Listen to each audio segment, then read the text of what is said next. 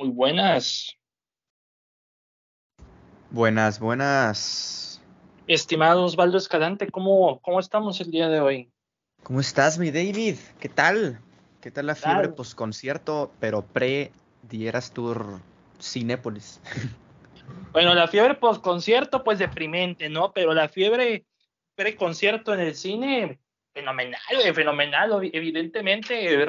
Hoy reviví, hoy reviví, ese día reviví, amigo, la verdad. Si andas bien feliz, ¿ah? Sí, es que así te lo, te lo voy a dejar, te lo voy a dejar, déjame más acomodo algo acá. Este, ahí está.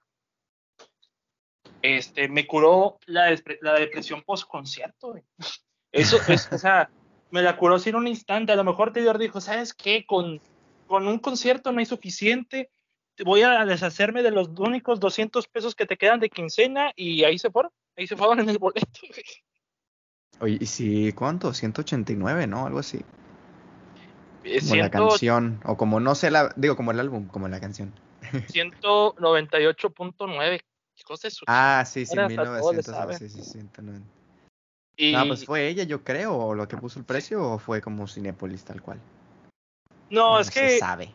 En Estados Unidos cuesta 19.89 dólares el boleto Ah, para adulto y para niño 13.13 dólares. Ya.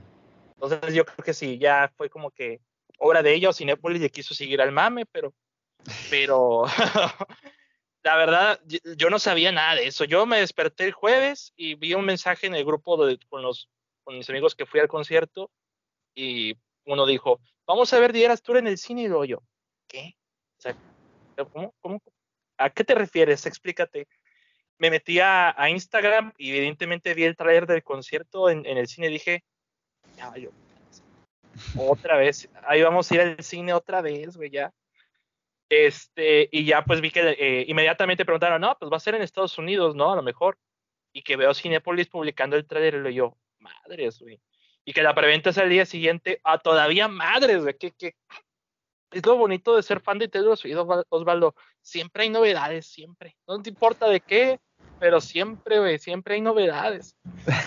este, y es el día siguiente, el día de la preventa, pues yo descansaba. Yo no iba a ir a trabajar, así que yo me ofrecí a hacer otra vez el mártir, como en el concierto, de quedarme en la plataforma de Cinepolis y comprar los boletos. Evidentemente, Osvaldo, pues la aplicación se cayó, tardé como una hora en comprar los boletos. Entonces, eh, y esta vez, esta vez vamos a ir más personas, vamos a ir a una bola de siete personas. Entonces, Ah, la madre, van a ser un chingo, güey. Sí, vamos a ver, o sea, el, el, el, recibo de Cinépolis de, digo, boletos este, por 1400, yo, ¿qué onda? Este, la cantidad de puntos que se acumularon no tiene madre después de esa transacción, güey. Eh, no, la verdad sí, la verdad sí estoy emocionado porque sea 13 de octubre, pero conforme pasó el día, no te, eh, vi un TikTok, güey, vi un TikTok, no te lo había mandado, pero eh, pues me imagino que ya habías visto las noticias que pues rom- rompió Ah, sí, los de preventa, de, ¿no? de preventa, ¿no? Que lleva actualmente 37 millones de dólares sin contando, superando a, a No Way Home y, y Endgame, y que se puede pronosticar que debute con más de 100 millones de dólares en el fin de semana. Pero el TikTok que vi, me acordé de ti porque decía esto, este, que la película más perjudicada no va a ser enteramente El Exorcista, que fue la que movió la fecha de estreno, sino la película que le va a seguir después, que es la de Killers of the Flower Moon. No. Sí, de por sí, semana nadie va a ir a ver esa película, güey. No, y es, que pues ya con la noticia de que va a tener su estreno wide, o sea, a nivel nacional, o sea, no va a ser limitado, y que va a estar en IMAX y la madre, o sea, sí va a estrenar a nivel nacional la de, la de Scorsese, este, pero sí va a estar mm, cabrón porque el concierto de Taylor en el cine no va a ser un solo fin de semana, van a ser dos, van a ser dos, creo que dos o tres fines de semana. Entonces, no sé cómo pase eso, no sé cómo vaya a ser, pero me devolvió la emoción, me devolvió las ganas de vivir otra vez. O sea, que después del concierto, a mí me platicó Ale que tú te casi te desmayabas en el Blackpink. Yo, a mí me daba migraña. Güey.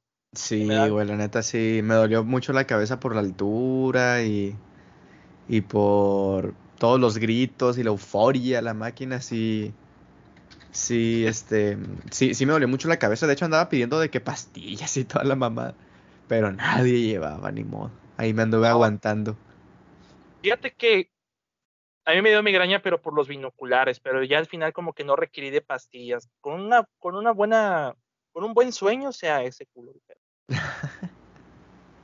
sí, está, está chido eso de vivir como que los conciertos en, en, en cines. Digo, a mí la, la, experiencia más cercana yo creo que sería, pues que tú también la fuiste a ver, sería ahí un poco, pues, de movie, ¿no? De Blackpink. O sea, como que ver así canciones y como performance yo yo no la vi en el cine, Osvaldo. Yo no ah, ¿no, la viste en cines? No, y, si lo, y lo platiqué en el podcast con Victoria, yo no la vi en el cine, yo la vi en Telegram.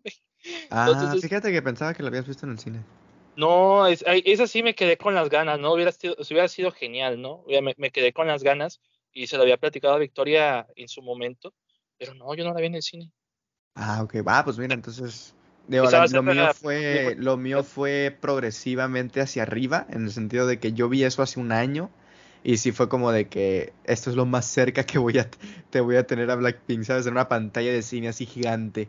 Y un año después tocó en vivo, en un concierto. Y a ti va a ser al revés. Al revés, o sea, yo dije, vi a Taylor o sea, eh, con los binoculares mejor. Y ahora que sabiendo que viene este concierto, pues me devolvió las ganas de, evidentemente ya no hay quincena, ya se fue, ya desapareció la quincena después de esto. Entonces, este, pero pues tengo los, los suficientes puntos como para usarlos en el, en el combo Taylor, me imagino. Es, bueno, no sé, porque ya Cinepolis anunció el combo Checo Pérez y no sé cómo va a estar este. El combo Checo Pérez ya sé qué va a ser, ya, te, ya lo habían filtrado, pero. pero ¿Qué va a ser, güey? Eh, um, lo normal, o sea, palomitas y coca, pero aparte como un casco, un casco con los colores de México. Y hasta donde tengo entendido también al comprar el combo podías participar para ganar boletos para el Gran Premio de México en octubre. Es justamente en Forosol. Entonces, eh, pues, no sé, o sea, va a estar interesante. Pero pues entre el combo Taylor y el combo Checo, yo nunca me voy a recuperar financieramente de ese pedo. Qué chilo, güey. La neta, esas experiencias cinematográficas, luego aparte del concierto, va a ser como un buen complemento, pues. Y ojalá que pasen alguno de los momentos de México. O sea, algún momento ahí en donde, no sé, se vea por afuera el foro solo, se vea un fan mexicano ahí con la bandera, ¿no? Algo, algo mínimo. ¿Sabes? No creo. No creo. ¿Sabes por qué? ¿Ya está hecho desde antes? Yo creo, es que mira, no es como... pues le pueden poner un escena y ya.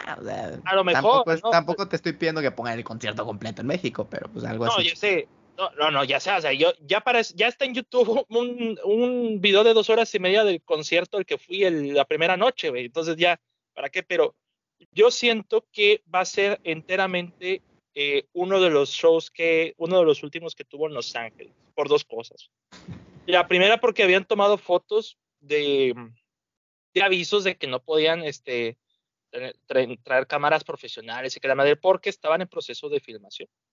Y en TikTok pues, se veía a los camarógrafos rodeando a Taylor, ¿verdad? Entonces dije, bueno, esto, esto en México no pasó eso.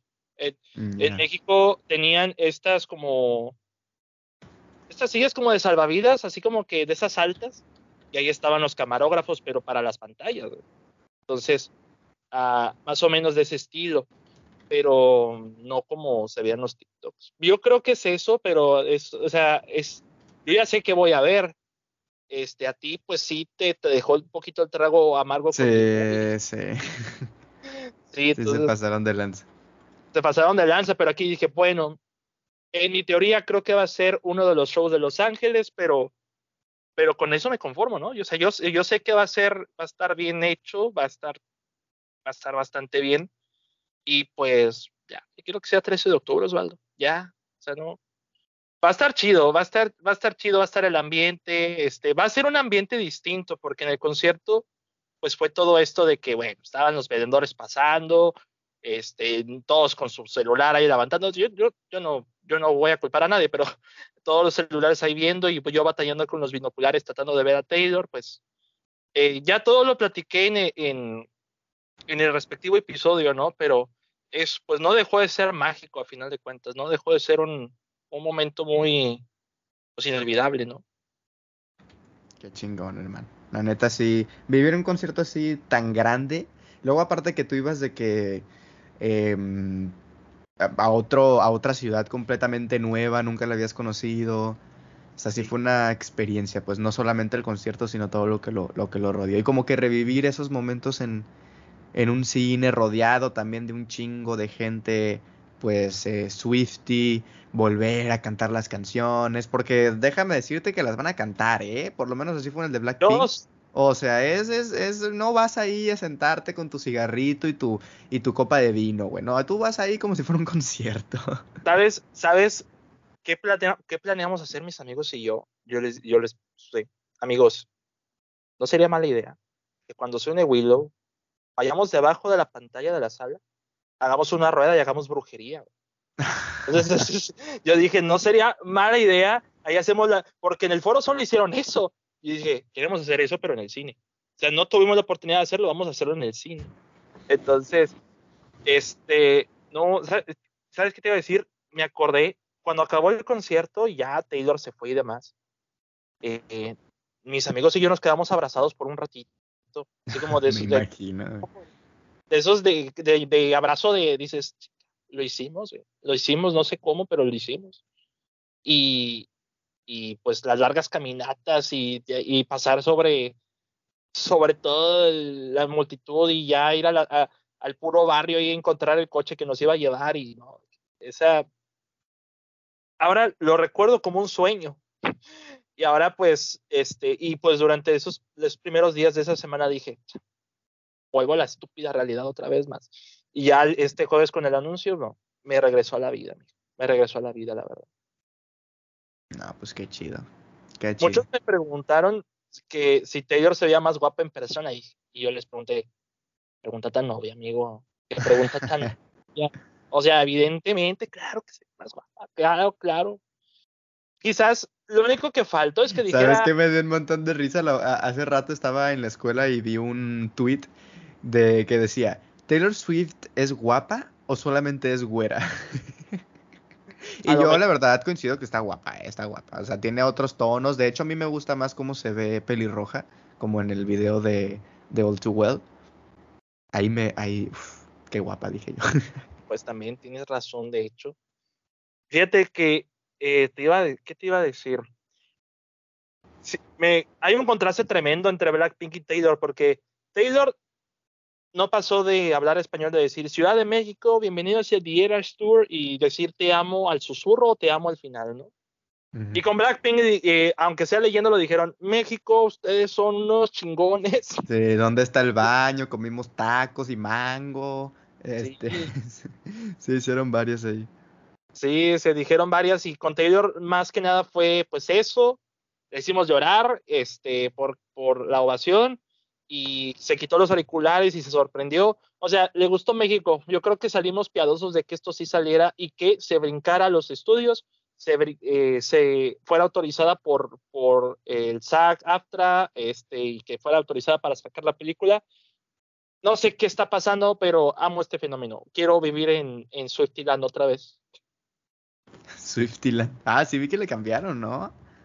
Le cambiaron, creo que al Foro Sol le cambiaron de nombre y a una calle, creo a la avenida Mazarik le pusieron, creo que Taylor's Version, no me acuerdo, y al Foro Sol como Foro 1989 también. Mm. Qué chilo, qué chilo. Pero, Osvaldo, ahora vamos a tener nuestra labor social, nuestra labor de... Por penúltima ocasión, güey. No, pero, o sea, no, ah. no por última ocasión, no, ahorita del, del motivo que no, sino... Ah, ok. De las Twice, güey de las Twice.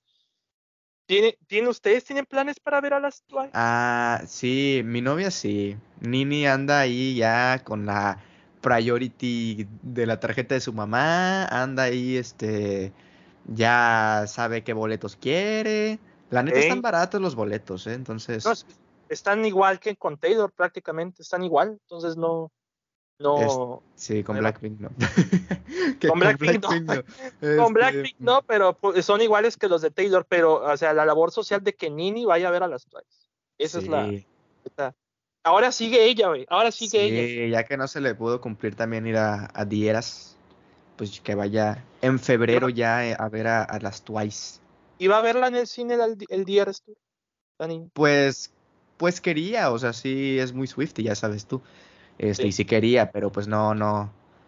Por este, por dinero, pues por cuestiones, ¿no? No, se pudo.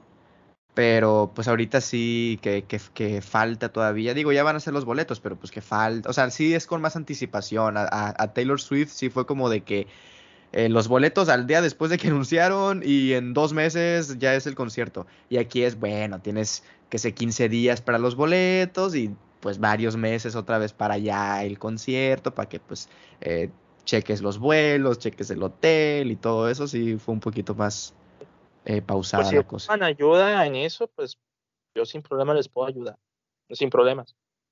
Gracias, gracias. Ahí, ahí, ahí le, con, le contactas. Yo la verdad es que no voy a, no voy a ir pero pues ahí ya le contactas a ellas para los hoteles y esas cosillas.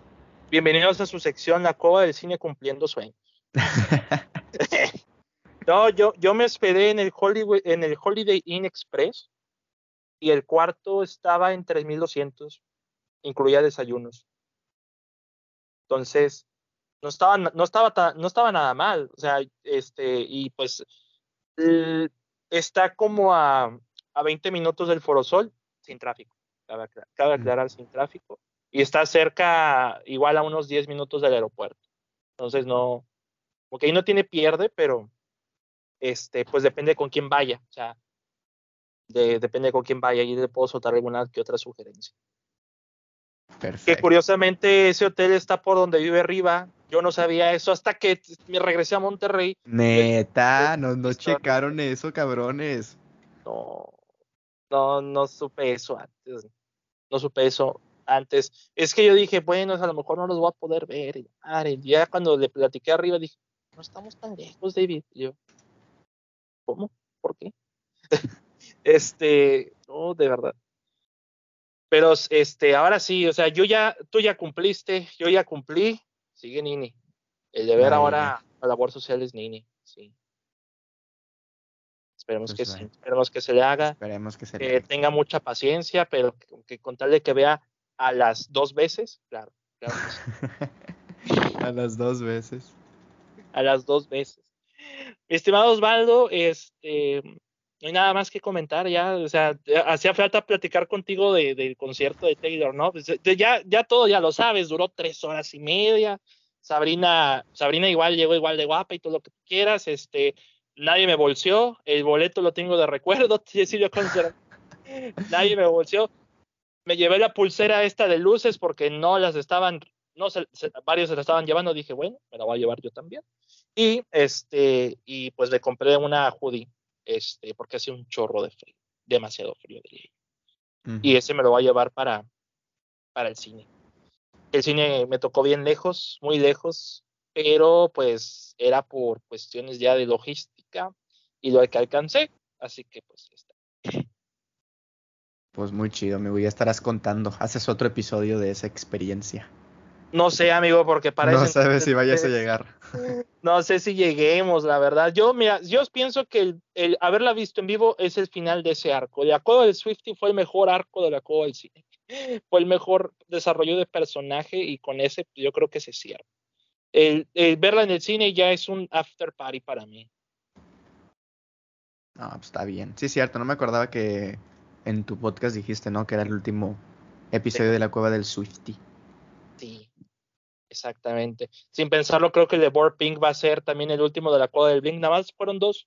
Pero pues también es que Blackpink no suelta muchas novedades cada, cada rato, ¿no? Eso sí. Estimado Osvaldo, ahora sí vamos a empezar. No sé si tengas alguna duda, algún comentario. No, pues explicar la dinámica para aquellas personas que, que son, a lo mejor están escuchando esta, esta serie del Monthly Box por primera vez. Este, nos sentamos aquí, el buen David y yo, y hablamos de cuatro. Espérate, eh, Ah, no te he presentado formalmente, güey. Esto es el polo. espérate, ni te he presentado. ya la gente me conoce, sabe que me voy a quedar yo con la cueva del cine, güey. Osvaldo, estás igual que Ale. Ale, ya nosotros platicamos media hora y ya cuando vamos a entrar en materia, va directo, quiere explicar el tema. Y yo, espérate, espérate, todavía no, espérate. Cansé malillo.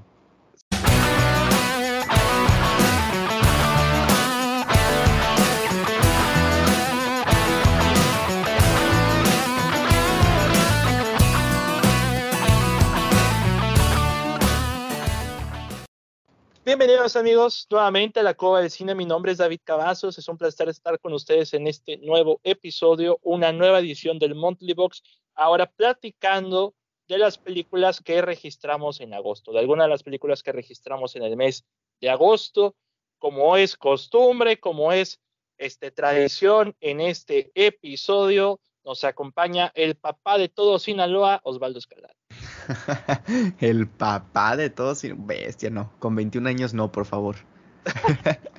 ¿Cómo andas, mi David? Muchas, muchas gracias por la invitación aquí al ya conocido terreno de la cueva del cine. Este cold opening que, que, va a ser más largo que todo el episodio. ¿Es, ¿Será el cold opening más largo que hemos hecho tú y yo? Yo creo que sí. Probablemente, ¿eh? Un, un cold opening nivel Ale Vega. Nivel Ale Vega, sí es cierto. Sí. Y eso que Ale Vega tiene los dos polos extremos, porque tiene uno de los más cortos, que es 40 segundos, y tiene uno de los más largos, 25 minutos. Y ese tuve que cortarlo para que parte de eso fuera una postcréditos.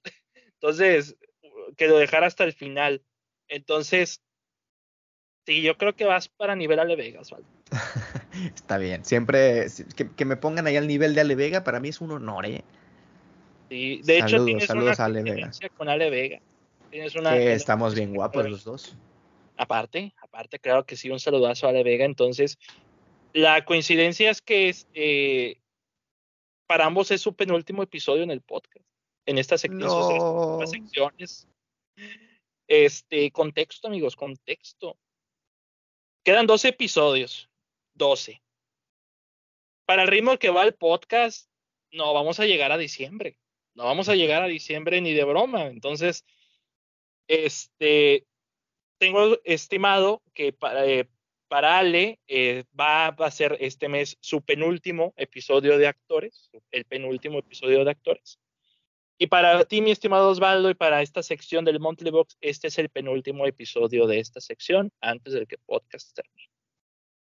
Pero no va a haber un episodio así final, final, final, de que adiós amigos. Sí, claro, claro, claro. Y, y, espero que ustedes dos estén presentes, eso sin duda alguna. Pero hago énfasis en estas dos secciones, la de actores y la del Monthly Box. Estas dos eh, están en, ya en, en, las penúltimas. Pero espero que ustedes dos pues estén para el final. esperemos, la verdad. yo quiero que estén. Sobre todo tú, porque fuiste el primer invitado de toda la historia del programa, Osvaldo. Entonces. Qué recuerdo, güey. Sí, no, estábamos bien mecos. Estábamos bien. Todavía. sí, la verdad. No, no, no. Bueno, no sé. Por mi parte no sé, Osvaldo, pero tú has crecido mucho. Has crecido mucho, pero.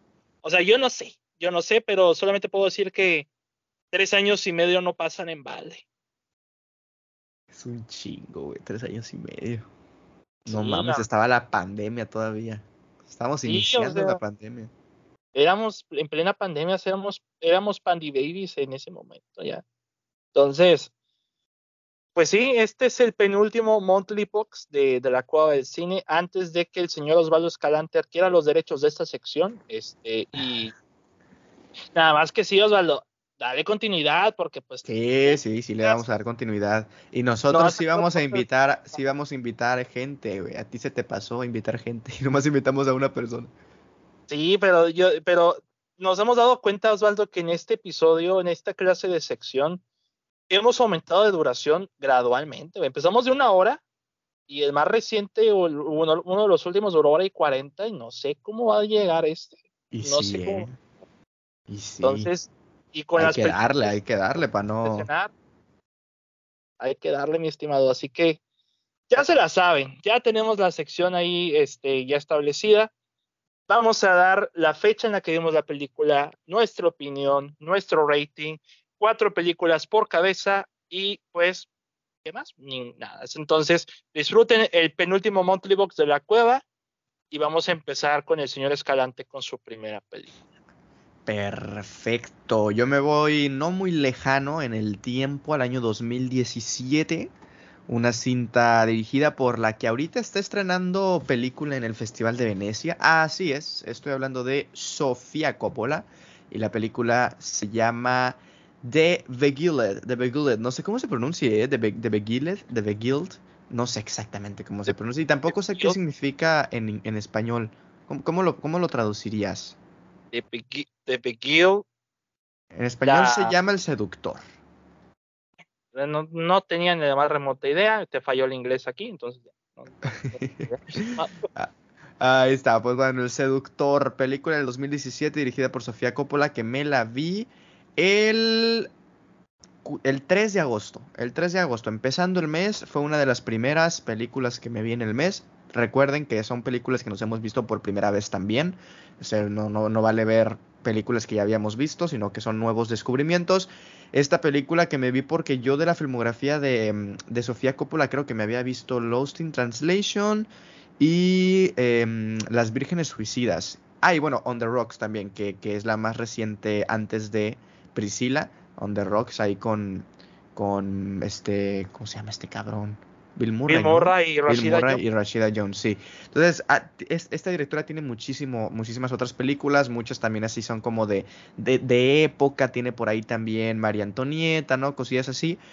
Y este, me vi esta película sin saber que era una nueva readaptación de la novela en la cual está basada. Ya hay una película más viejita en la que la- el protagonista masculino es Clint Eastwood. Entonces tengo ganas, tengo ganas de verme esa película. Porque de qué va la película y por qué digo protagonista masculino. Porque la cinta va eh, sobre, eh, bueno, se sitúa en la, en la guerra civil estadounidense. Entonces nos situamos en una escuela de, em, de puras mujeres, ¿no? En donde, bueno, eh, algunas de las estudiantes pues son eh, Kristen Dunst, Elle Fanning, Ona Lawrence, Angry Rice, et- et- etcétera, etcétera. Y la, la profesora es Nicole Kidman, ¿no? Vaya, vaya a esta escuela, yo quiero asistir a esa escuela de, de jovencitas.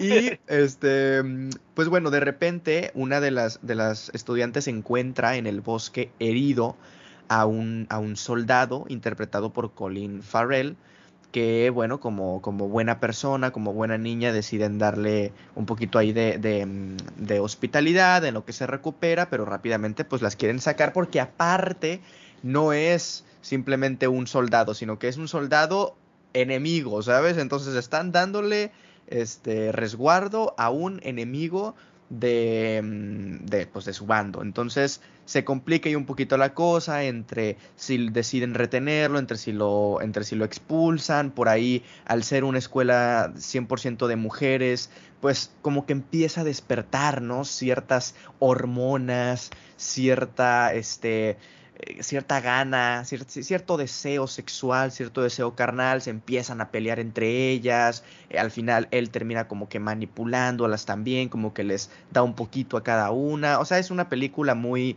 muy, este, mm, de relación tóxica, pero pues de manipulación, no sé, a mí la verdad me gustó mucho, le di cuatro estrellas de cinco, eh, creo que sí es de las mejorcitas películas de Sofía Coppola, de las que yo he visto de las tres, las tres me han gustado, pero siento que esta sí está muy bien cuidada, tanto en todo el aspecto técnico, producción, las propias actuaciones que yo creo que todas, no hay ninguna, ni por supuesto tampoco Colin Farrell que lo haga de mala manera, y esa, esa tensión tanto sexual como también este, amorosa que llegan a sentir ahí algunos personajes con eh, Colin Farrell, pues creo que están muy, muy bien logradas. No sé tú, David, si ya la habías visto. Cuéntanos, cuéntanos.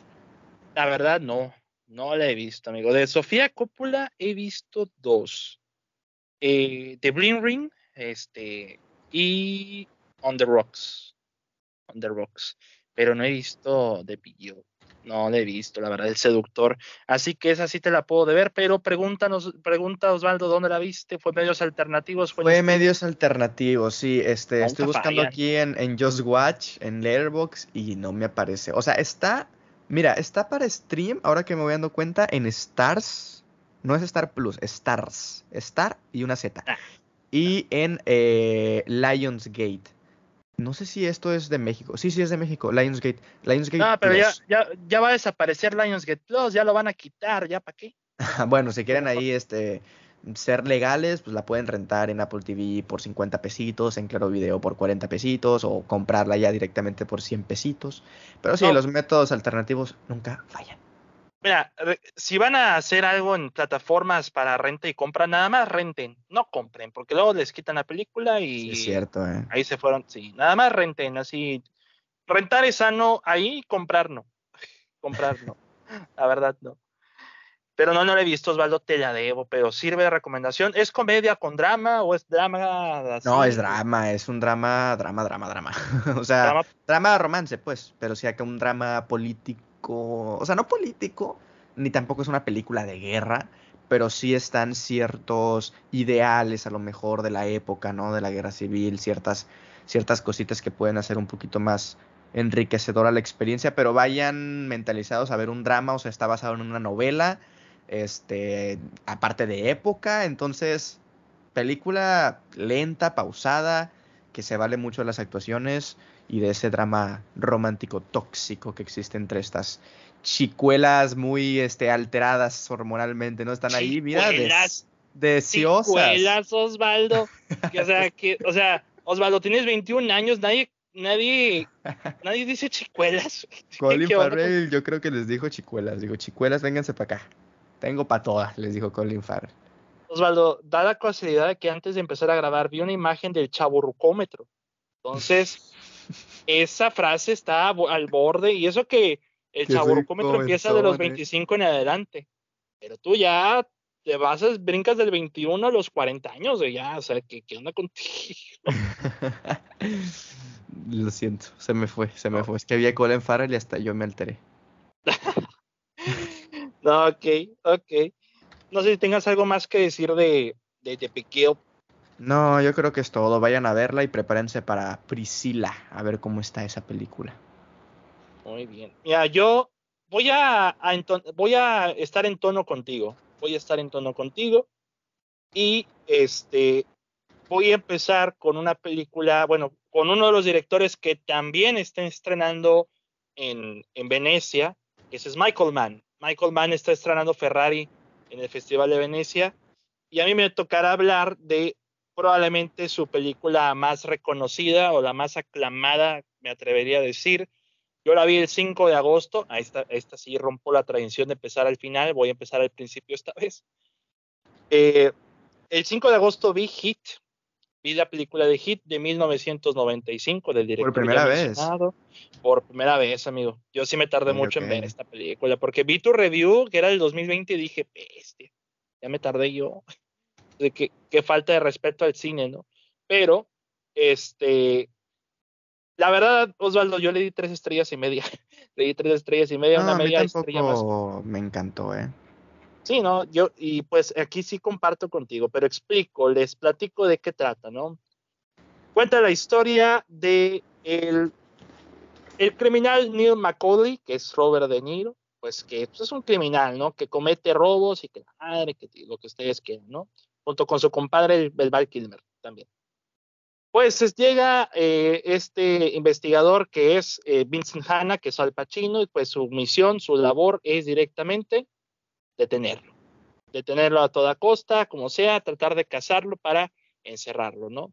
Obviamente no va a ser nada fácil. Bueno, si se tomaron tres horas para contar esta película, evidentemente no creo que iba a ser nada fácil, porque ambos son muy listos, ambos son muy sigilosos, y pues ambos tienen sus planes tan fríos y calculados que eh, tratan de esquivarse el uno al otro, ¿no?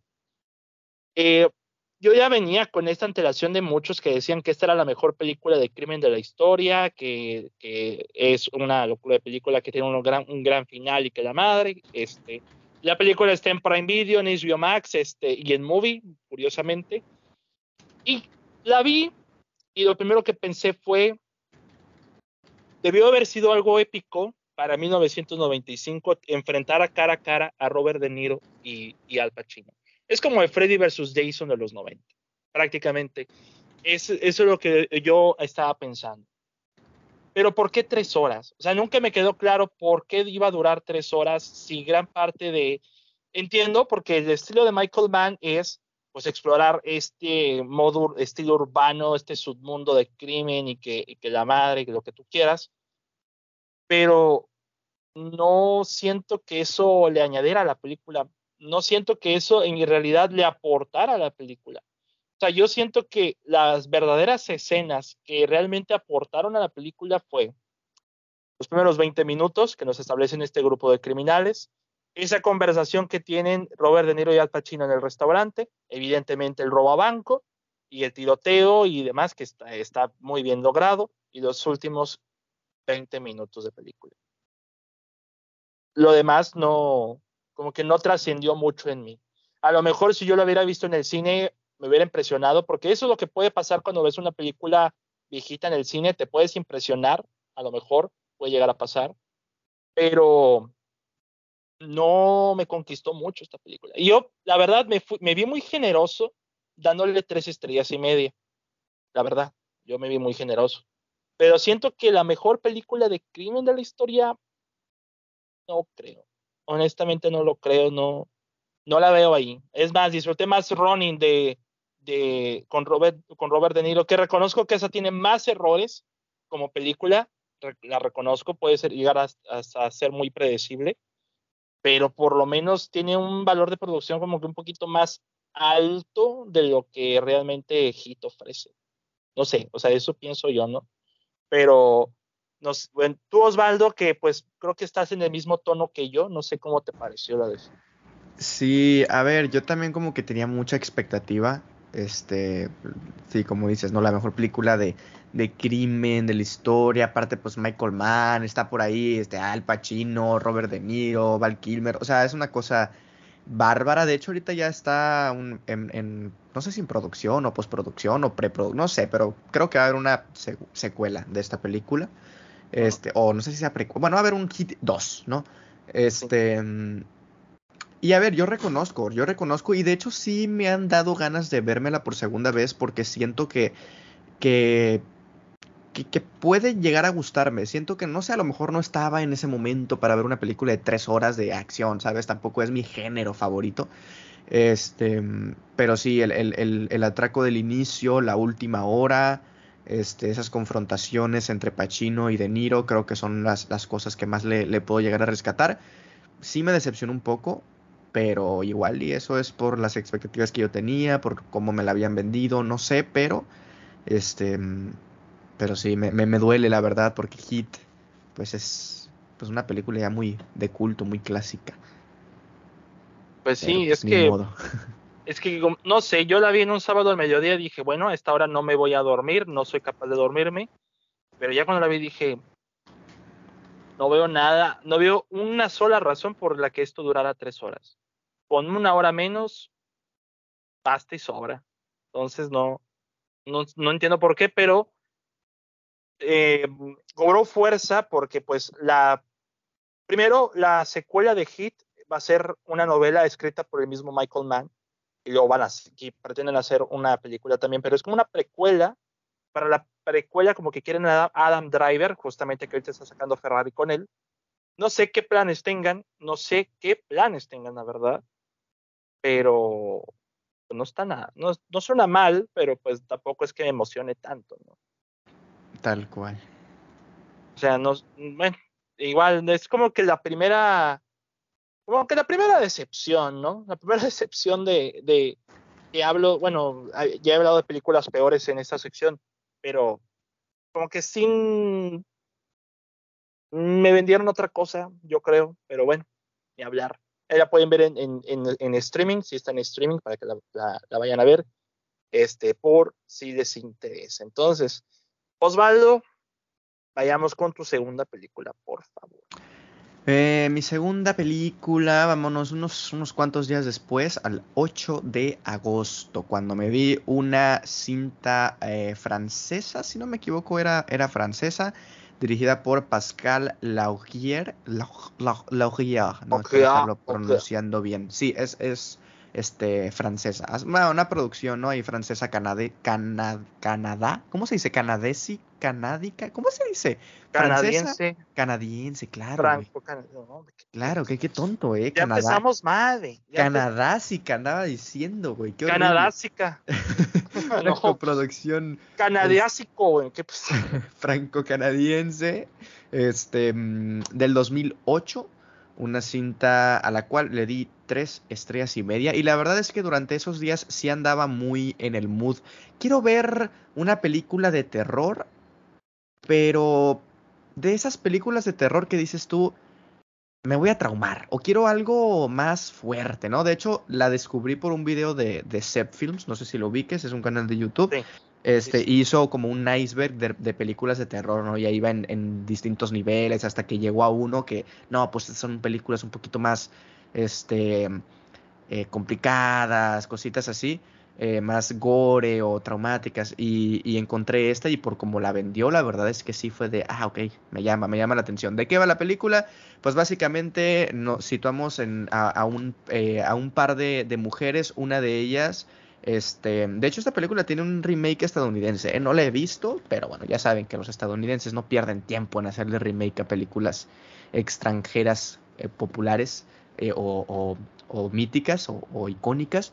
Pero bueno, seguimos a, una joven que, mm, que, de niña, ahorita ya tiene, no sé, ya es mayor de edad, pero de niña la, la, secuestraron, no tiene muchos recuerdos, no tampoco se, no se nos muestra mucho, pero la tenían ahí como este, secuestrada, la torturaban, ¿no?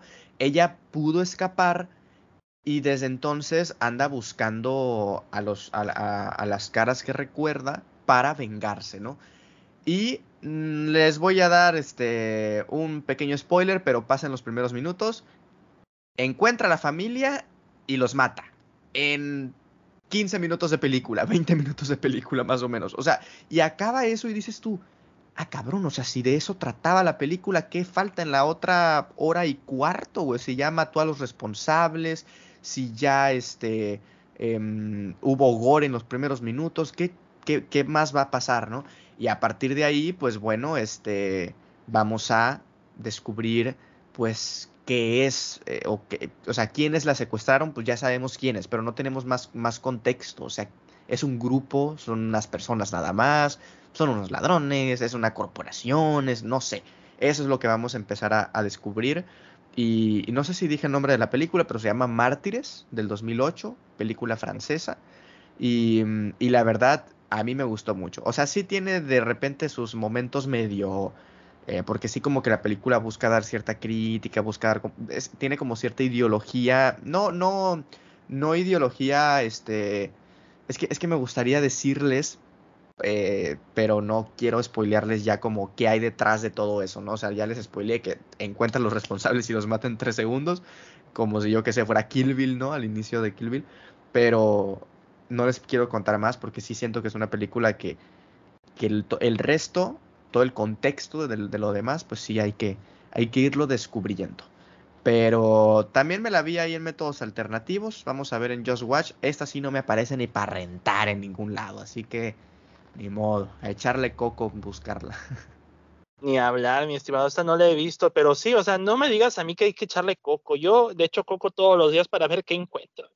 No sé qué eh, cómo le hago, pero lo hago. Pero sí ya, a esta sí le había dado eh, like a tu review, así que pues por lo menos. O sea, sé que tiene spoilers, no los abrí, pero le di like por si acaso. Entonces, este, esa también la, la, la guardo para, para ver, la voy a añadir, al, watch, al watchlist, evidentemente. Pero pues sí, no la, no la he visto, mis la voy a ver esta vez. Otra vez te la voy a ver. Otra vez te la No, pero está, chida, ¿eh? Ahí para que le echen un ojo si tienen la, oportunidad. Y pues, ¿cuál es tu segunda, mi David? Mira, iba a hablar de las tortugas ninja, Caos Mutante, pero ya tienen un episodio en Palomitas en serie con mi aparición casi completa, este, hablando un poquito de, de, de la película. Pero me propuse ver algo este, cuando estaba de vacaciones que me llamó la atención este, enteramente y es una clase de documental combinado con detrás de cámaras, o sea, combinado con, con detrás de cámaras, que se llama The Beginning Making Episode 1, que si lo traducimos como el inicio, haciendo Star Wars Episodio 1. No hay mucha ciencia, lo que se trata esto es el detrás de cámaras del episodio 1 de Star Wars, de la amenaza fantasma dirigida por George Lucas. Esto está en Airbox, así que no se sorprendan, esto sí está en Airbox. Lo vi, de hecho, aquí te voy a compartir el dato. Lo vi el 13 de agosto, le di cinco estrellas. Cinco estrellas, este, y pues ahí le, puse lo que realmente es este documental. Son ese es el verdadero imágenes antes de la tragedia. Es prácticamente eso. Es un documental de una hora donde nos vemos a George Lucas y a su crew, a, su, a, todos los que están realizando la película, pues trabajar en ella desde el día uno hasta el final, hasta las proyecciones de prueba. Y ahí, en ese documental, estamos viendo claramente cómo es la visión de George Lucas en esa película.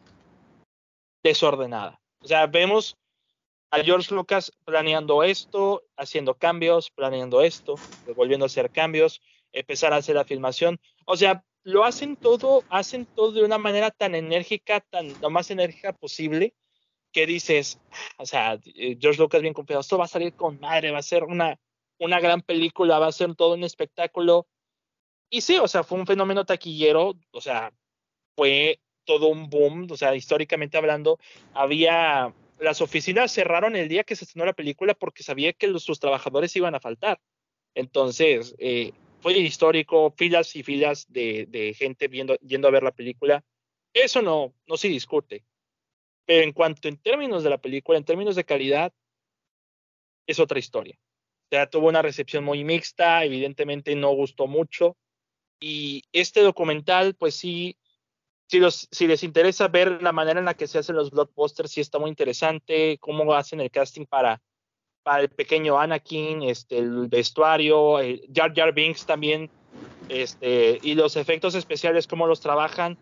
Sí es interesante porque es una película que también, como ya tenían estipulado esta fecha de que saliera, tiene que salir en mayo de 1999.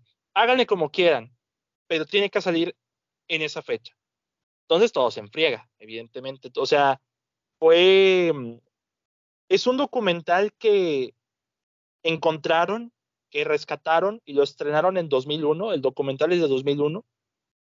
Y pues sí, prácticamente eh, también vemos un poco de John Williams a la hora de hacer la música, este, de todo el trabajo técnico de la película. Pero sí es una muestra un poquito de que George Lucas no sabía lo que hacía. O sea, como que tenía muchas ideas en mente y nunca las supo cómo plasmar. Es un documental que de repente te da risa. O sea, te da risa, te da risa de, eh, esas irónicas porque dices, pobrecillos, pobrecillos, o sea, ¿qué han hecho? ¿Qué, o sea, no se imaginan lo que están por hacer, lo que están por, por provocar. Que mm, no sabes cómo, pero, pero pasó, o sea, pasó, la verdad. Este lo pueden ver en YouTube, lo pueden encontrar en YouTube, este, lo pueden buscar como The Beginning Making Episode 1 y pues eh, no se van a arrepentir. Es una hora de un documental behind the scenes, este que no, no es un behind the scenes de DVD, este sí es, alguien filmó, este, lo tuvo guardado y lo publicó y con eso, o sea, lo pueden encontrar ahí, porque la mayoría de las películas que vi en este mes sí son repetidas, así que sí fue un poquito complicado elegir las dignas para, esta, para este episodio, pero les dejo ese, la verdad vale la pena. Perfecto, pues ahí sí los, los más amantes de, de Star Wars. A mí la verdad no es una saga, una franquicia que me, que me encante. Las he visto yo creo que una vez y ya está. Sí me vi en cines, y esto hay que decirlo, me vi en cines la de The Rise of Skywalker sin haberme, haberme visto ninguna antes. ¿eh? No, bueno. Y aún así dije, ¿qué es esto? no, es bueno, es que también, o sea, pues, ¿cuál viste? ¿Cuál fuiste a ver? O sea, yo pues, bajo ese contexto. No, pero yo ya he visto Star Wars. Star Wars no le tengo tanto cariño, o sea, tengo algunos recuerdos buenos de, de la saga en sí, pero no, yo no crecí con esta saga. Ni siquiera con el episodio 1. El episodio 1 no me gusta. Es decir, pienso que hasta la fecha es la, de las peorcitas de Star Wars. Pero me recomendaron este documental a manera irónica, a manera irónica de decir justamente lo que te mencioné al principio, imágenes antes de la tragedia. O sea, el antes y lo que resultó siendo la película. Entonces, eh, bajo esas, ese punto de vista, sí se me hizo interesante de, de ver. Perfecto. Pues ahí está, The Making Episode 1. The Beginning, ¿no? Algo así. The Beginning Making Episode 1. También tienen este Making eh, Episode 2, pero ese ya como que no, no lo vi. Nada más me tomé tiempo porque estaba en vacaciones y tenía eh, la película descargada en YouTube. Ahí la tenía ahí este, para ver. Muy bien. Muy bien. Osvaldo. más? Este, no, nada más, Osvaldo. Adelante, platícanos de tu tercera película. Vamos bien rápido, ¿eh? Vamos bien. Vamos, singa y parece es más, hasta sacamos una quinta, ¿cómo ves? yo creo que yo no me vi quinta, ¿eh? se me olvidó mencionar que este mes, agosto, me vi, me vi muy pocas películas. Yo, de hecho, repetí varias, o sea, me vi este Oppenheimer por segunda vez, me vi El Caballero de la Noche también, mi vecino Totoro, este, sí me he estado viendo las de mm, las de Indiana Jones, me vi una de Indiana Jones, me vi aquí en, en, en agosto, pero pues como estoy en el after y eso ya las comenté, como que no las quería volver a mencionar aquí. Pero sí repetí, yo creo, más de las que vi por primera vez, Y eso no es algo que pase, que pase mucho. No, ahorita, ahorita, te digo cuáles son las que dejé fuera, pero, pero Pero vámonos con mi tercera.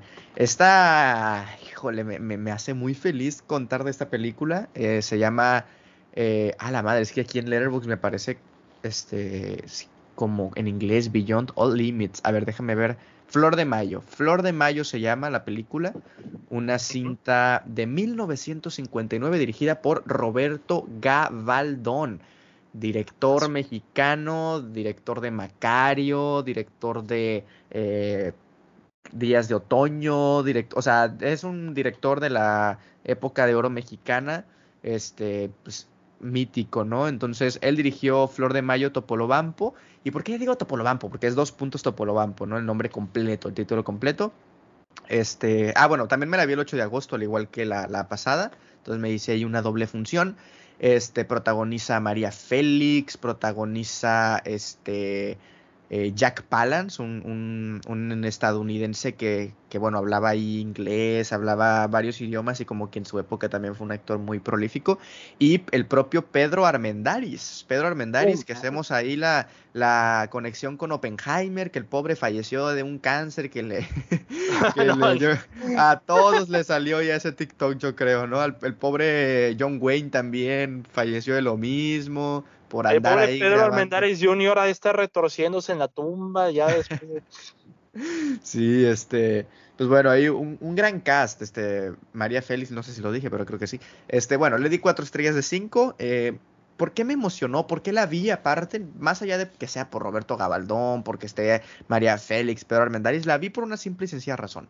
Topolobampo. ¿Qué es Topolobampo? Es un puerto aquí a 40 minutos de donde yo vivo. Entonces, el darme cuenta, el saber de la existencia de una película mexicana que aparte con todos estos nombres se vino y se grabó en Topolobampo, ¿no? O sea, aquí en Sinaloa. Este, sí fue una cosa de que a la máquina, no sé, fue de, de, yo he estado ahí, ¿sabes? Quiero ver esta película. Y luego también grabaron en algunas partes aquí como la iglesia de, de aquí de los mochis, cosillas así. Entonces, como que, como que verlo en pantalla y enfrente también hay a María Félix, Pedro y Jack Palance, como que dices tú, ah, ok. Y, y la verdad no me decepcionó. O sea, es una película muy. Eh, yo, mi reseña en, en, en, en, en Letterboxd fue muy clara. Yo puse. Esto es si María Félix hubiera aceptado el trío que le propusieron Diego Rivera y Frida Kahlo. Es eso porque es una película de un triángulo amoroso entre estos tres protagonistas, entre infidelidades, entre amoríos, entre todo. Y dije yo, eh, si María Félix en la vida real hubiera aceptado eso que le propuso, que lo propuso este Diego Rivera y Frida Kahlo, esto, esta es la, la representación ficcionalizada de eso. Entonces, la verdad a mí la película me, me gustó mucho, fue una grata, una grata sorpresa ver que un año antes de que se estrenara Macario había grabado Roberto Gabaldón una película aquí en, en, pues en Sinaloa, en Topolobampo, y la verdad, pues, la neta, la neta, muy recomendable. Y bueno, también el director de fotografía es Gabriel Figueroa, ¿eh? o sea, el del Ángel Exterminador, el de Los Olvidados, el de la propia Macario, el de él, también de, de Buñuel, o sea, un... Vinieron los grandes, los grandes. Entonces, pues, ahí está, Flor de Mayo del 59. Esa está en YouTube, ahí la pueden checar. Fíjate, yo vi la película equivocada de Roberto Gabaldón con Maya Félix, porque este, esta sí la voy a agregar al watchlist, evidentemente, pero había una que vi el año pasado, que ya la encontré, este, que es igual, dirigida por Roberto Gabaldón y vuelves y pues protagonizada por María Félix, que es la película de La diosa arrodillada. Esa también está en YouTube. Esa pues es de 20 años antes, casi 10 años antes del 47. Entonces, esa también la paso a recomendar. No la vi este año, la vi el año pasado, en mi momento de ver cine mexicano. Pero, este, si quieren hacer un double feature de Roberto Gabaldón y María Félix, también les recomiendo la, la diosa arrodillada, que es igual. Engaños, intrigas, infidelidades y evidentemente misterio, y, sobre, y por sobre todas las cosas, melodrama en su máxima expresión y con, este, con un poco influencias de Hitchcock. Por ahí también se le asoman influencias de Hitchcock y con un guion de José Revueltas, del icónico José Revueltas, pues qué mejor, ¿no? También se la recomiendo y, pues para que se vean también este, esta película eh, junto con Flor de Mayo, pues qué buen double feature. Ah, tiene 12 años de diferencia. 10, 12 años de diferencia entre Flor de Mayo y La Diosa Arrodillada. Ah, pues está. Pues a esa habrá que vérmela también. Sí, ambas están en YouTube, así que adelante, pásense, pásense a verlas. Y pues, que, no sé si hay algo más que decir, mi estimado. No, la verdad, este, vayan a, vayan a watcharla. Tengo, pues desde que me la vi queriendo hacer un video en YouTube, no he tenido tiempo a ver si, a ver si puedo hacérselo ya con esta emocionada que se me pegó de volver a hablar de ella. y pues nada, Vamos con tu, con tu tercera entonces, mi David.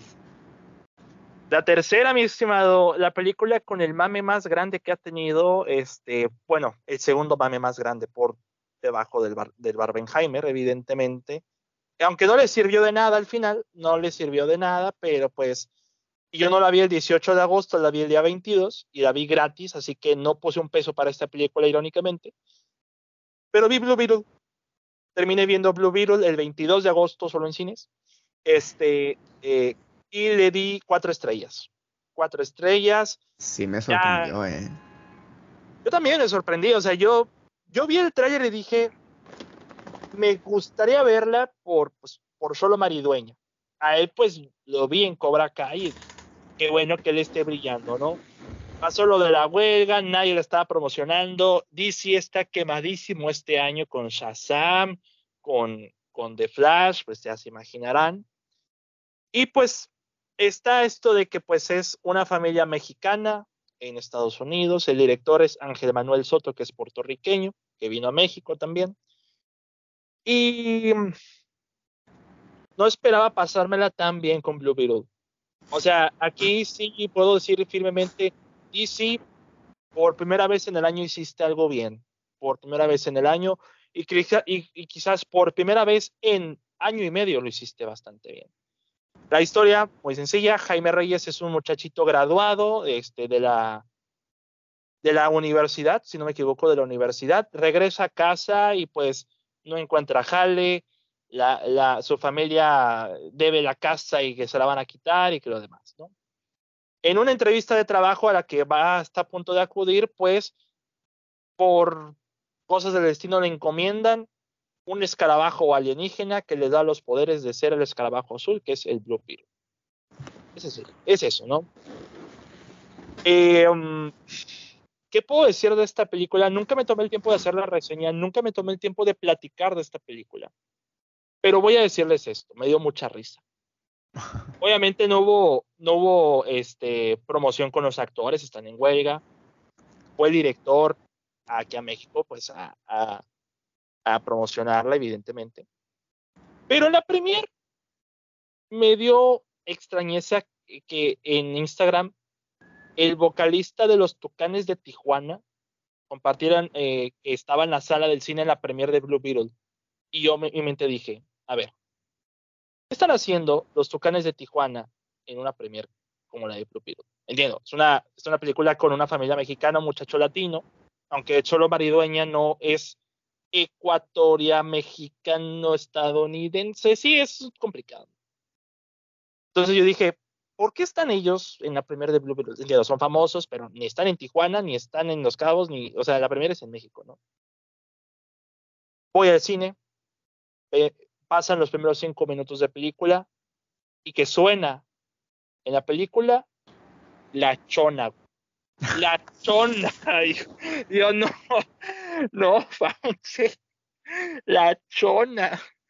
Entonces, ya se imaginarán, o sea, eh, o sea, las sé perfectamente y siempre lo he dicho que unas referencias no hacen buena la película, no hacen buena a una película, pero siento que el factor que le ayuda a Blue Beetle es que es una película sencilla, que no se sobrecomplica, que no está, eh, que no tiene que ser parte de un universo cinematográfico y uno tan dañado como el DC, o sea, y que al final de cuentas los personajes, principalmente este Jaime y su familia, son tan heartwarming, o sea, te, llenan de, mucho corazón, de mucha alegría verlos en pantalla, su dinámica, que dices, a ellos sí los quiero seguir viendo, o sea, sí quiero seguir viendo esta familia, o sea, lo hacen tan bien, o sea, Shoro lo hace muy bien, demuestra que es un muy buen protagonista. La familia, también Alcázar no lo hace nada mal, hace un muy buen trabajo. Este, George López es George López, nada más que es como el Doc Brown mexicano, o sea, hace inventos a lo güey. Este, Adriana Barraza, como la abuelita de los reyes. Sí, sí, o sea, Adriana Barraza está loca. O sea, yo he comprobado en telenovelas, en, en todos lados, eh, es la abuelita de Dora, ahora esta es la abuelita de Blue Beetle. O sea, está loca esta señora. Este, lo único, eh, los efectos especiales, hasta eso, los efectos especiales, para hacer una película que costó menos que The Flash, se ve mejor que The Flash. Esa la verdad, se ve muchísimo mejor. La música, tienen Residente, tienen este, Luis Miguel, tienen La Chona, tienen La Chona, este, eh, Soda Stereo, este, El Chapulín Colorado, Mariana del Barrio, Ah, y a Osvaldo le va a gustar conectando. Macario. Tienen a Macario ahí. Pero, o sea, está una escena este, eh, donde la, Adriana Barraza está viendo Macario, sin duda, o sea, pues, se ve que está viendo Macario porque está viendo la escena justamente de las velas pero va más allá, o sea, te digo, una referencia no hace buena la película, pero va un poco más allá con, eh, con, esa referencia de Macario. No quiero hacerte spoilers, Osvaldo, no quiero hacer spoilers, a menos, no sé si quieres que te cuente eso, no sé si quieres que te platique. Porque no, pues no sé la gente que, que, que, esté escuchando. A mí, a mí la no verdad, la vio nadie. No, pienso verla tampoco yo. Mira, lo voy a contar, pero los que no, no, los que no han este, visto la película, spoilers. Tengo que platicarlo esto, Osvaldo, porque se trata de Macario. ¿no? El personaje de Damián Alcázar muere. El papá de Blue Beetle muere, como toda la historia de desarrollo de superhéroes, ¿no? Y cuando está sufriendo, cuando está siendo atacado eh, Jaime, tiene una visión donde está viendo a su papá. Esa visión es justamente él rodeado de un montón de velas.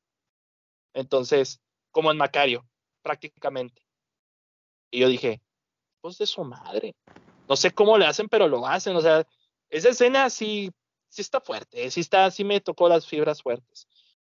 Lo único malo, lo único malo, malo, así que digas no, de plano no, son los villanos. No es sorpresa. Susan Sarandon, Susan Sarandon como villana es un chiste. Es una caricatura andante. Y el secuaz este, no me acuerdo ya el nombre, es un tronco. Es un tronco cualquiera, aunque tienen un giro ahí con él que dices, ok, está bien implementado, pero ya es demasiado tarde. No te, no entiendes este personaje hasta el final, ¿no? Pero, este, yo creo que dentro de, su, dentro de la sencillez de la película brilla bastante. O sea, no, a ningún universo va a encajar, eh, y no creo porque no está funcionando taquilla. Este, es muy sencilla, muy dinámica, muy divertida, te la vas a pasar bien. Es una película que si hubiera salido hace 10 años hubiera funcionado en el público y quizás en cuestión de la representación, pues a lo mejor no te vas a sentir enteramente representado, o sea, no, en algunas cosas falla, en algunas cosas acierta, pero me la pasé mejor que con Shazam y The Flash, por alguna extraña razón. Y esto se supone que iba, iba para streaming. No sé por qué la sacaron en cine, pero la vi gratis. No me puedo quejar, Osvaldo. Está bien, güey. Lo que sea gratis, mira, más que bueno, ¿eh? ¿eh? Es, que fue como cumpleaños. Fue como cumpleaños y, eh, y, pues eran dos boletos gratis. Dije, bueno, ahora ya tengo motivos para ver Blue Beetle. Y ya está. Es, así fue. Pero sí, aplicaron la de Macario aquí y dije, desgraciados, qué cosas con ustedes. Pues venga, Blue Beetle. Está bien, está bien. Creo que a Mike también le gustó mucho, entonces no sí, es Que, es que a Mike como que compartimos la, misma razón, o sea, no, no ocupas ver 20.000 películas para entender a Blue Beetle. Es una película comic no age, pero de superhéroes. Y ya. O sea, es, es lo que es, es muy sencilla, muy predecible y lo que tú quieras, pero pues el buen rato se quedó ahí. Pues venga, que sigan los éxitos de DC Comics mexicano. Bueno, es que no, también es una prueba de que el mame de internet no. O sea, Twitter y Twitter y la vida real son y, ya había, ya había una prueba con Morbius también, entonces hasta ah, la reestrenaron y la mamada. No, pero Morbius fue todo lo contrario. Morbos estaban burlando de Morbius y Sony pensó, ay, están hablando de la película, quieren verla. No, estaban burlando de ellos. O sea, estaban burlando de estos estúpidos, se lo tragaron completo. Aquí sí había gente que de plano quería que Blue Beetle triunfara, otros que de plano querían hacerle el mame por, por reacciones o likes o que tú quieras. Pero al final de cuentas, si yo iba al trabajo y le preguntara, oye, ¿ya viste Blue Beetle? Y me van a decir, ¿Blue qué? ¿Cómo?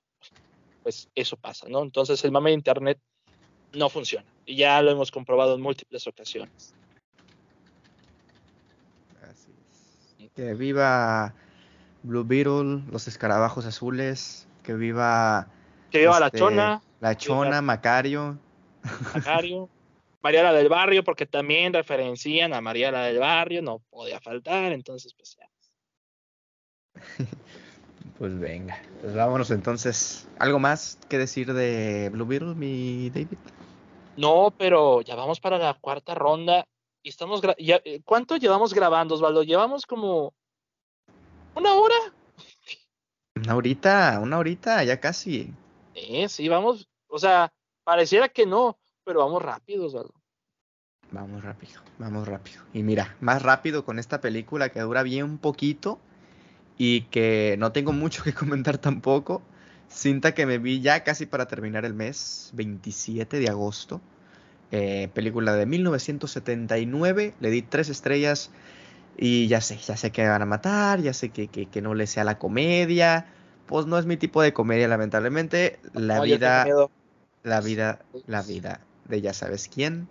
La vida de Jesús, pero no de Jesús, sino del Mesías confundido, de Brian de Brian, la vida de Brian de, eh, bueno, dirigida por, por Terry Jones, pero pues ya saben, ¿no? Hay este, este, mm, Terry Jones, ¿quién es el otro? Es este... Terry Gilliam. Terry Gilliam, Terry Gilliam.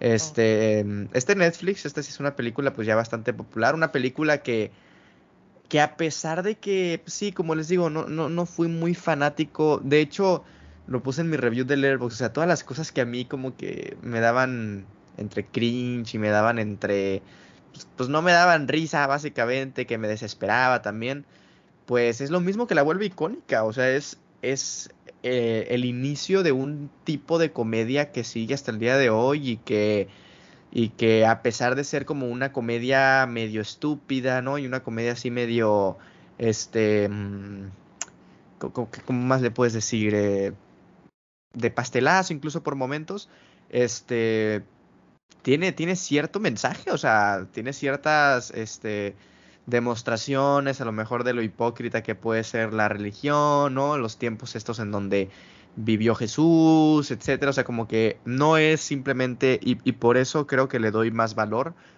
que no es simplemente una comedia así a lo, pues justo, ¿no? A lo, a lo Monty Python, sino que es algo que también te dice ahí algo más.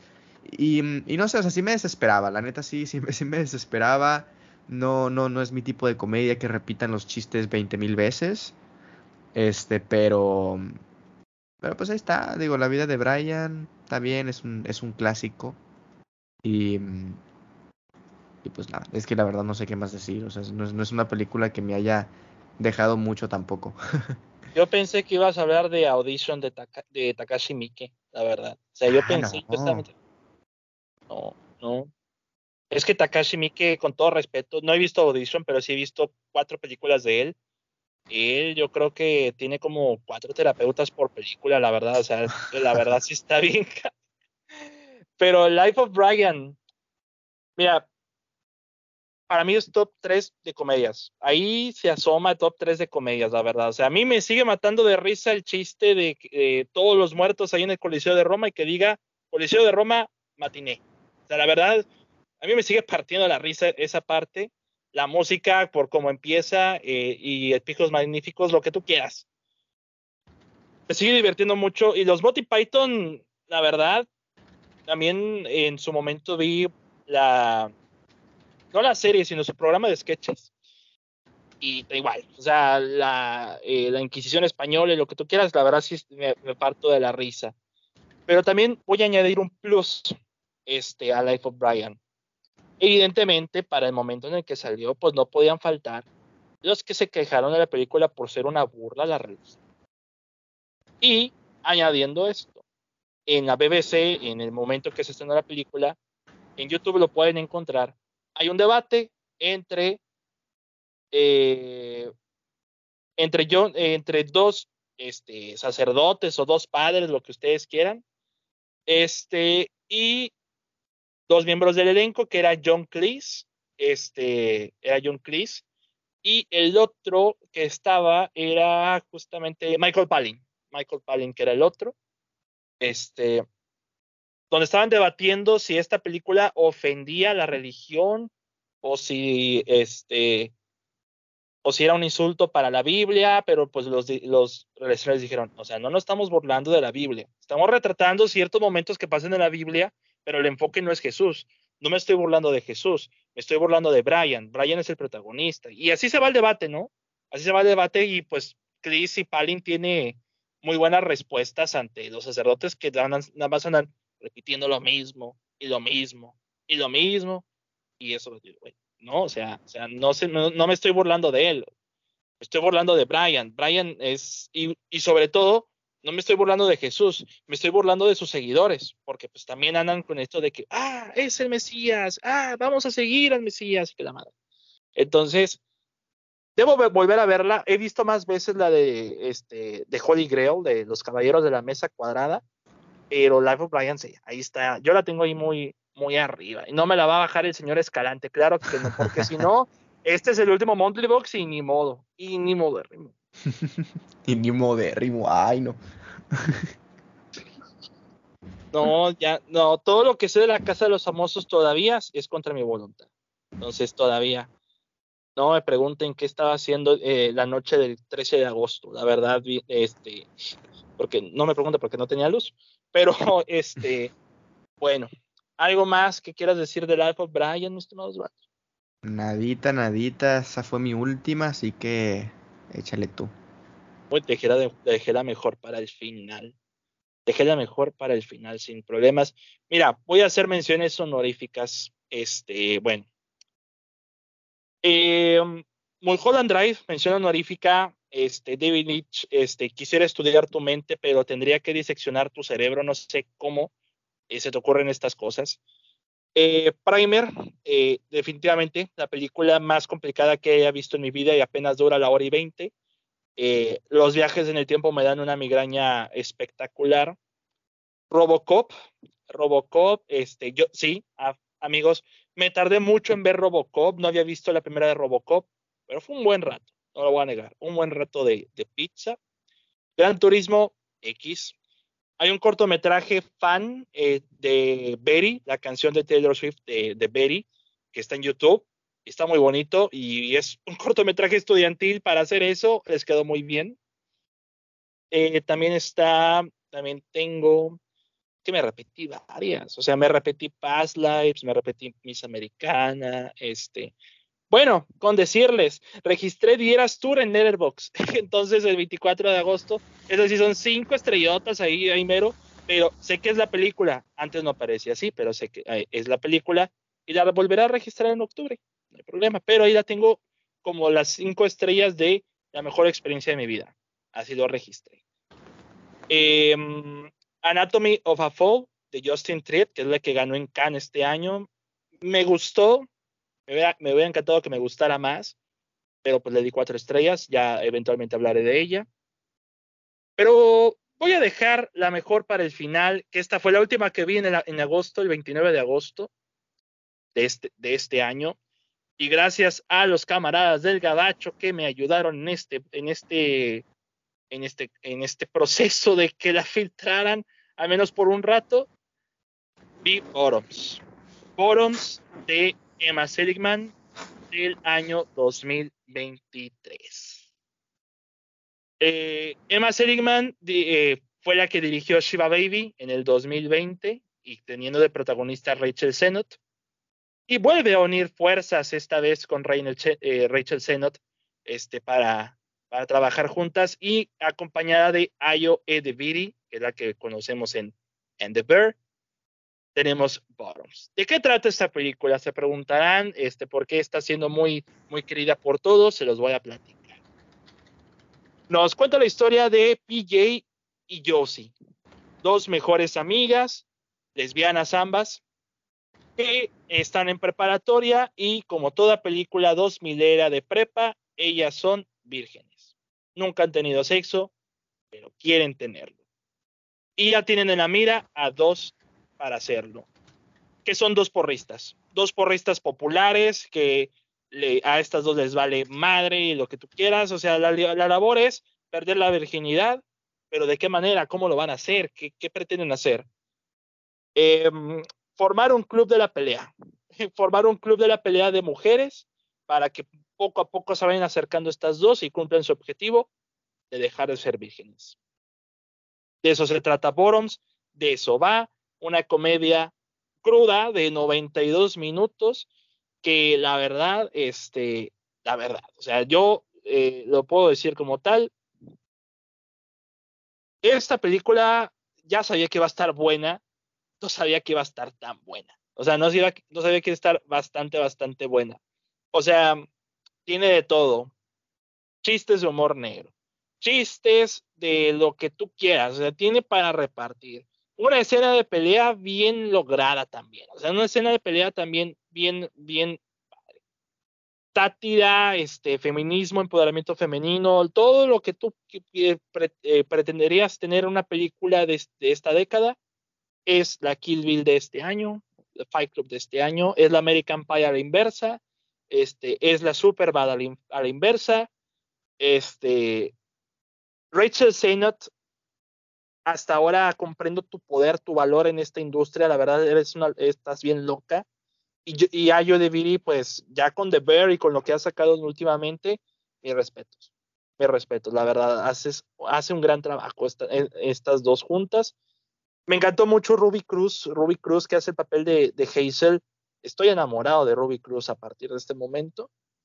Y, la verdad, y pues los que vieron esta película que yo no vi, la verdad no vi, que es la de Red, White and Royal Blue.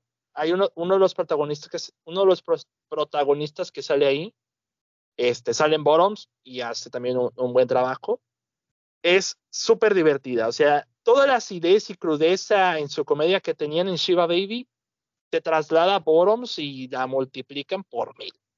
Este, yo espero que en un futuro este, Emma Seligman siga trabajando con Rachel Sennott porque esa dupla hace puras joyas. Entonces, eh, todavía no sale en México, todavía no hay distribución. Bueno, ni la va a ver porque ya, ya indicaron que va a estar en Prime Video eventualmente, no va a estar en cines, va a salir en Prime Video. Pero, pero vaya, eh, la verdad que esta es la mejor comedia que he visto en este año y una de las mejores que he visto en mucho tiempo. La verdad es muy, muy disfrutable, vale mucho la pena. Chiva Baby es una de mis películas, fue una de mis películas favoritas de su año y había escuchado de esta, eh, pero no sabía que era de la misma directora, güey. Ya con eso me ganaste, ya la quiero ver. Es que, o sea, ya con Shiva Baby, pues ya había una bonita fórmula química entre Seligman como directora y Rachel Sennott como protagonista. Y aquí la, y aquí la sigue viendo, aquí las dos están, o sea, las dos hacen un gran trabajo en su campo, nada más que se le une Ayo de Viri como, como su mejor amiga, que también echas al desmadre las dos. Pero es lo, es lo chistoso, ¿no? Porque reinventa lo, las comedias que envejecieron mal, ¿no? Las comedias como American Pie, que pues eran estos vatos que antes de graduarse querían perder la virginidad, este, que es un poco similar aquí, pero hayan los medios para que sea lo suficientemente creativa, porque uno dirían, ah, pues van a hacer una fiesta, este, para engancharlas y demás. No, aquí ya pueden decir, vamos a hacer un grupo de pelea, un club de la pelea para autodefendernos y de lo que quieras, y ahí las vamos a enganchar y ya, ahí las tenemos. Entonces, eh, la verdad, eh, yo le di cinco estrellas, ya no sé si ya lo comenté, le di cinco estrellas y pues yo creo firmemente que es una de las mejores que hemos tenido en este año sin problemas. Perfectísimo. Pues qué manera de cerrar entonces, mi David. Sí, mi estimado. Así que cuando salga en Prime Video, que va a salir, o sea, no va a estar en cines en México, ya lo anunciaron, chequenla. Eh, no sé cuándo salga, pero chequenla, vale muchísimo la pena. Este, yo por pura suerte la vi, yo esperaba verla el fin de semana de mi cumpleaños o el día de mi cumpleaños, no se pudo, no la pudieron, no la pude obtener en los medios hiper, ultra, mega, recontra chingoncísimos alternativos. Me tardé hasta el 29 y pues se, pudo, se pudo. Se pudo. Chingón. Chingón, mi estimado. Y pues sí, este, bueno, voy a cerrar con Dieras Tour. Eh, no, no, no, no, pero es que es que está en Letterboxd, amigo, y por eso le puse cinco estrellas.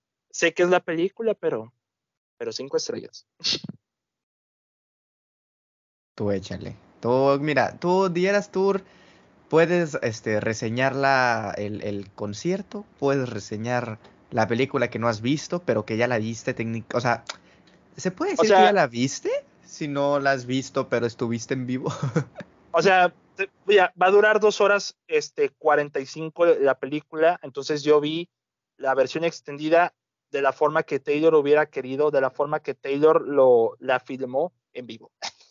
Entonces, eh, vamos a ponerlo de esa manera y por eso lo, es que yo lo registré sin, eh, eso sin descripción y sin portada. Hasta que ya anunciaron la película, se cambió los datos y ahora tiene portada y sí resulta que es la película. Entonces, por eso dije, bueno, ahí está. Entonces, este, esa la dejo como una mención honorífica, pero pues sí, ahí está. Entonces, para que ya, eh, hemos tenido mucho de qué platicar, pero pues me repetí varias. Me repetí Past Lives, ahora que Past Lives ya está en torrent, no sé, no sé, ¿tú ya has tenido oportunidad de verla?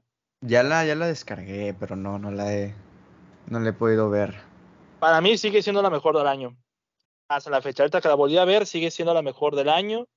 Este, y no sé si esa va a llegar a cines.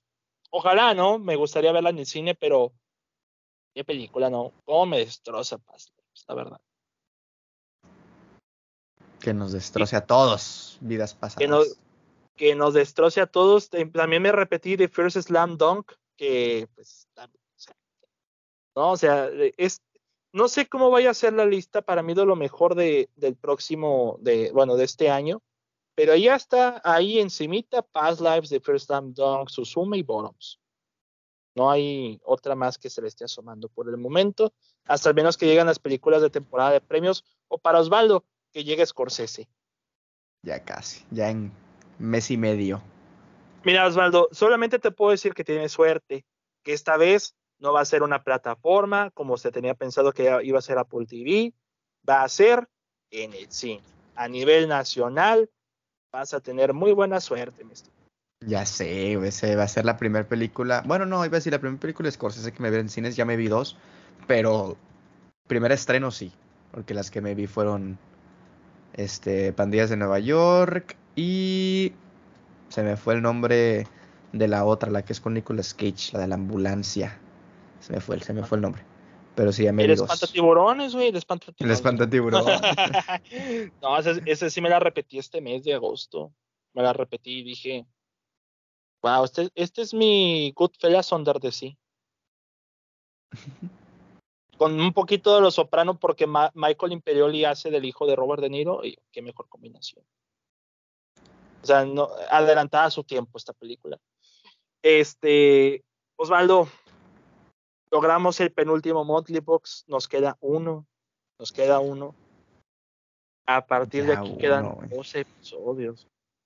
Pues, ya poco a poco nos vamos, nos vamos despidiendo, así que aprovechen, eh, aprovechen estos, estos episodios, estas semanas que les queda el David, porque luego lo van a estar aclamando y pues mínimo va a estar una vez al mes en mi podcast. Así que ahí lo tendremos. Y dejen ustedes, amigos, porque el, el, la membresía del Patreon del Letterboxd se va a cargar el próximo mes. Ahí veo venir el golpe. veo venir el golpe. Sí, ese no. Ah, yo no, yo sí, la neta, no lo voy a pagar, güey.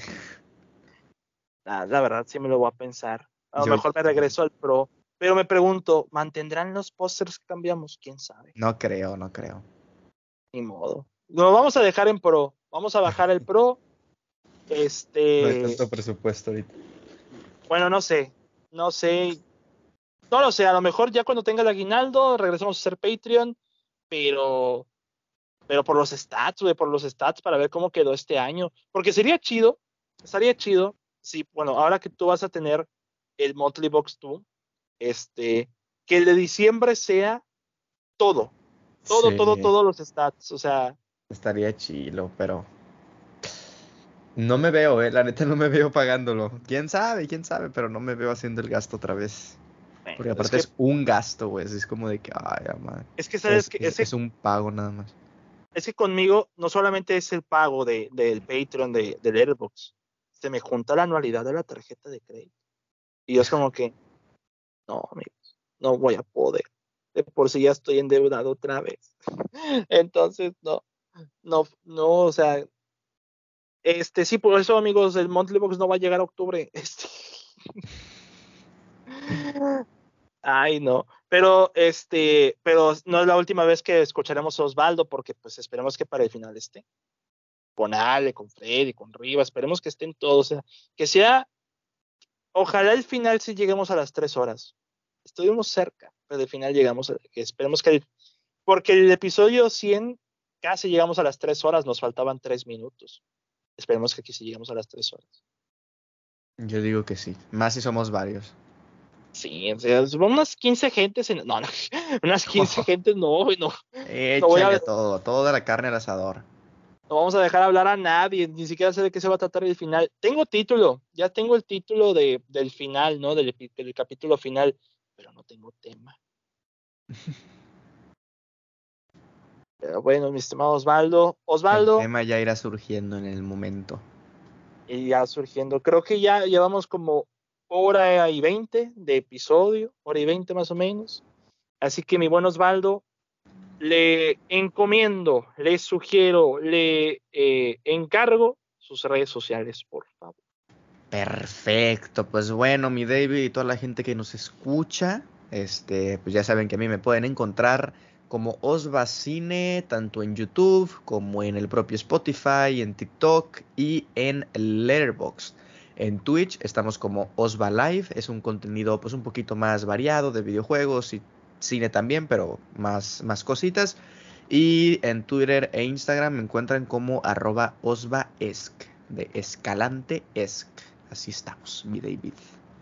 Excelente, mi estimado. Y también este, pues me pueden seguir a mí como en Twitter, arroba DavidCad21, al podcast como arroba 1 Pues el podcast lo pueden escuchar en Spotify, Apple Podcast, Google Podcast. En sus últimos dos episodios de vida lo pueden seguir. Y también estamos en Relatos Inoportunos en el blog de WordPress. En el blog de WordPress no he sacado reseña. Iba a sacar de Blue Beetle, no me animé.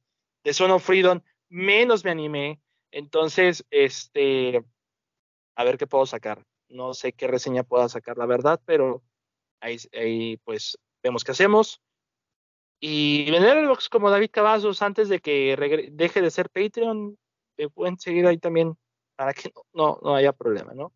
Entonces, amigos, muchas gracias por escuchar este episodio. A partir de aquí quedan 12, entonces estén atentos a los próximos porque se viene el The After Party. Esperemos que hagamos el de Ted Lasso y algunos otros episodios especiales. Este, vemos qué suceda. Eh, y agradeciendo nuevamente su compañía en el episodio. Mi nombre es David Cavazos y nos escuchamos hasta la próxima. Hasta luego. Bye. Bye.